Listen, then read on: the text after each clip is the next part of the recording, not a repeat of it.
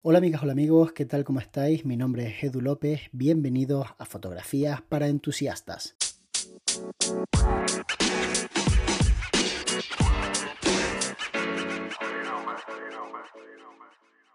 Hoy vamos a hablar de trípodes y pies de flash. La verdad es que durante muchos años escuché la frase tienes que tener un trípode. Y llegó un punto incluso que me empezó como a molestar que todo el mundo insistiera en que tenía que tener un trípode. Parece que cualquier persona que empiece a hacer fotografía necesita un trípode. Y la verdad es que el trípode es una herramienta más y es bastante útil. Ahora hablaremos de algunos casos en los que es realmente útil y necesaria, pero hay muchos tipos de fotografía que no precisan de un trípode. Por ejemplo, si eres fotógrafo de reportaje, no necesitas ningún trípode.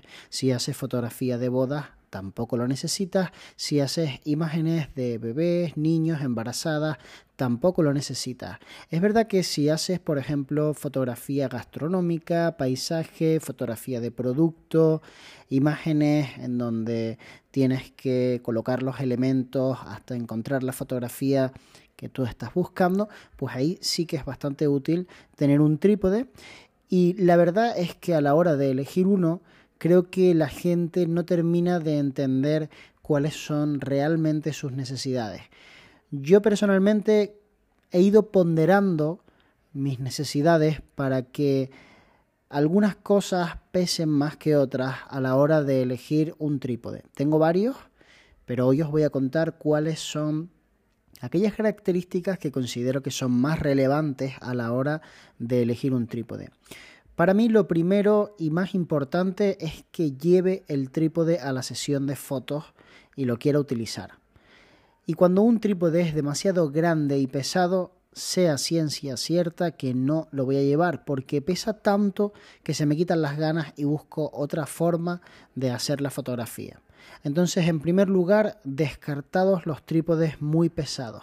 Aquí ya entra pues el brazo de cada uno y si tú eres capaz de levantar un trípode que pese un par de kilos de una forma tranquilita, pues me parece genial que te compres un trípode eh, que sería más o menos el que se compraría Hulk Hogan, pero yo la verdad es que en ese sentido soy bastante flojo y me gustan los trípodes que sean de fibra de carbono, porque no necesito realmente una robustez increíble. Pensad que mi cámara es una cámara de la marca Fujifilm, así que pesa muy poco y tiene un tamaño muy pequeño, e incluso con las lentes más grandes sigue siendo un equipo bastante sencillo a la hora de tener que aguantarlo. Entonces, Teniendo en cuenta eso y teniendo en cuenta que no voy a tener grandes problemas de desestabilización, pues no voy a necesitar realmente el trípode más robusto del mercado.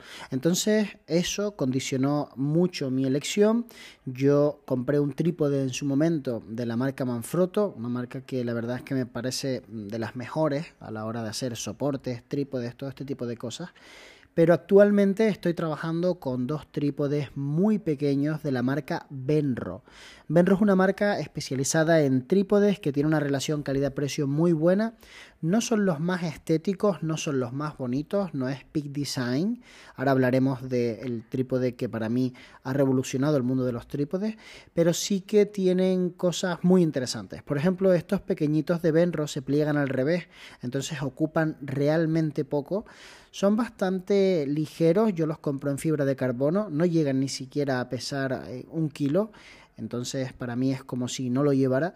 La cabeza lleva una rosca de mm, una rótula como con una rosca de estas de presión, con lo cual puedes aflojar, colocar la cámara donde quieras y aprietas y se queda la cámara en ese sitio y me parece súper útil porque tienen zapata caliente. Zapata caliente significa que tú le pones una zapata a la cámara y entonces después esa zapata se engancha en el trípode y no tienes que enganchar directamente la cámara al trípode, como por ejemplo la otra cabeza que utilizo con el trípode de Manfrotto, que es más robusta pero que necesito eh, girar dentro de esa cabeza mi cámara para que se atornille y la verdad es que no es el sistema más cómodo, es mucho más cómodo cuando tienes zapata caliente.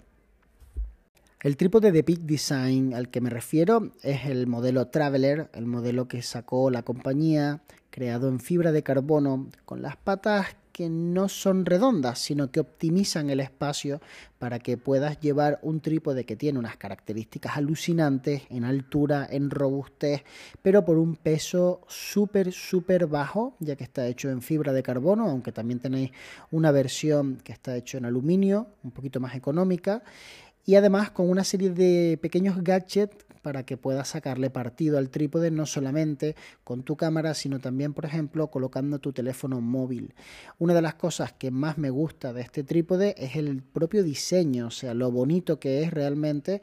Es una herramienta fantástica para toda la gente que necesita hacer paisajes, que le apetece llevarse un trípode de mucha calidad, pero sin los problemas que suele acarrear llevar un trípode pues robusto, ¿no? Cuando vas de viaje. Lo malo de este trípode, pues como siempre, todo lo bueno en la vida vale muchísimo dinero. La verdad es que el trípode es carísimo, está por encima de los 450 euros, da igual donde lo busques porque siempre va a estar por encima de ese precio y de hecho hay muchos lugares en donde está bastante más caro a la venta. Ahora ha bajado un poquitito de precio porque cuando empezó era todavía más caro y además un montón de youtubers americanos sacaron vídeo explicando las bondades de este maravilloso trípode, lo cual hicieron que durante mucho tiempo el hype fuera enorme y todo el mundo lo quisiera. Personalmente creo que me lo voy a comprar.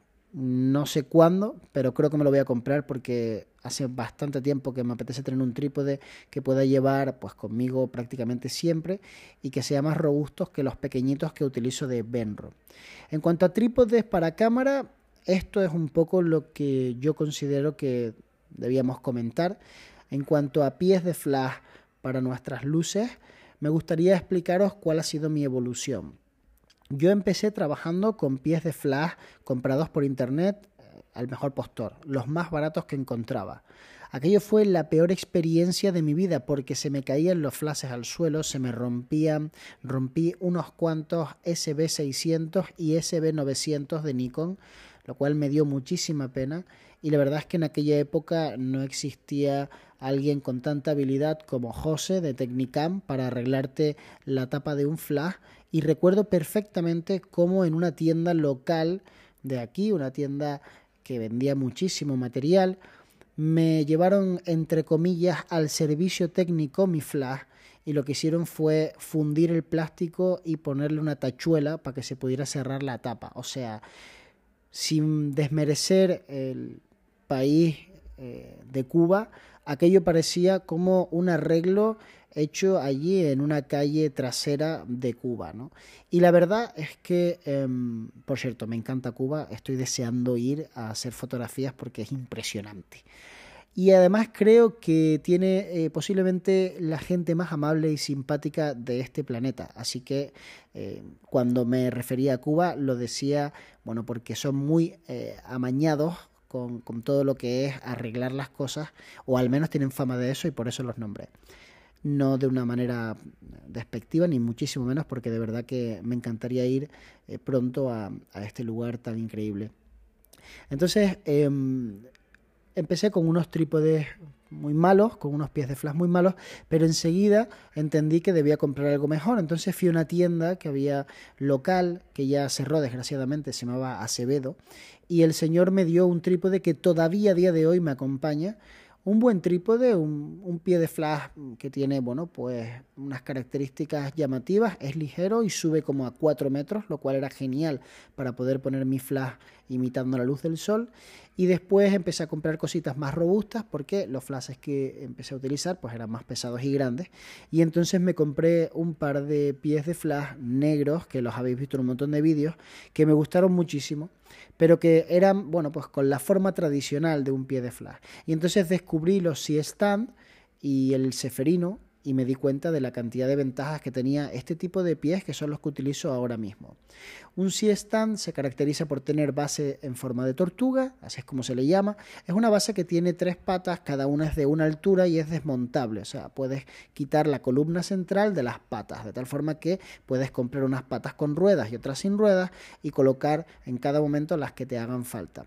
Además de eso, si lo vas a transportar en un coche, es bastante cómodo porque obviamente pues, si lo puedes desmontar, pues va a caber, por ejemplo, en el maletero. Entonces puedes apilarlo de una forma fantástica. El ceferino te permite colocar el flash muy arriba o muy abajo y si colocas el C-stand de la forma adecuada no se va a desequilibrar. Así que si te lo puedes permitir, te recomiendo que compres un C-Stand para tus flashes. Ahora, no es el pie de flash más cómodo para ir todos los días por ahí con él, iluminando pues en restaurantes, oficinas, no es precisamente el mejor. Por eso tengo un Manfrotto 5001B, que es un flash un pie de flash muy pequeño que se pliega al revés, que sube hasta el metro 60 aproximadamente, lo cual es suficiente para casi todos los retratos y fotografía de comida, pero que no es muy estable. Entonces, si va a ser brisa, viento, pues no es el mejor. Pero si tienes la suerte de trabajar en unas condiciones óptimas, es maravilloso, sobre todo para viajar. Para viajar lo llevo mucho porque incluso lo puedo llevar de mano y eso hace que, bueno, pues de alguna manera sea bastante agradable. No siempre lo puedo llevar de mano, depende un poco de la compañía y, bueno, pues cuando viajas en avión es más difícil que, por ejemplo, cuando viajas en tren o cuando viajas en guagua o en coche, pero es un flash con el que puedes moverte, un pie de flash, perdón, y no tienes ningún tipo de problema normalmente porque es muy pequeño y lo puedes llevar en un lateral de tu maleta. Espero que te haya gustado este episodio del podcast y por supuesto nos vemos muy pronto. De hecho, nos vemos mañana.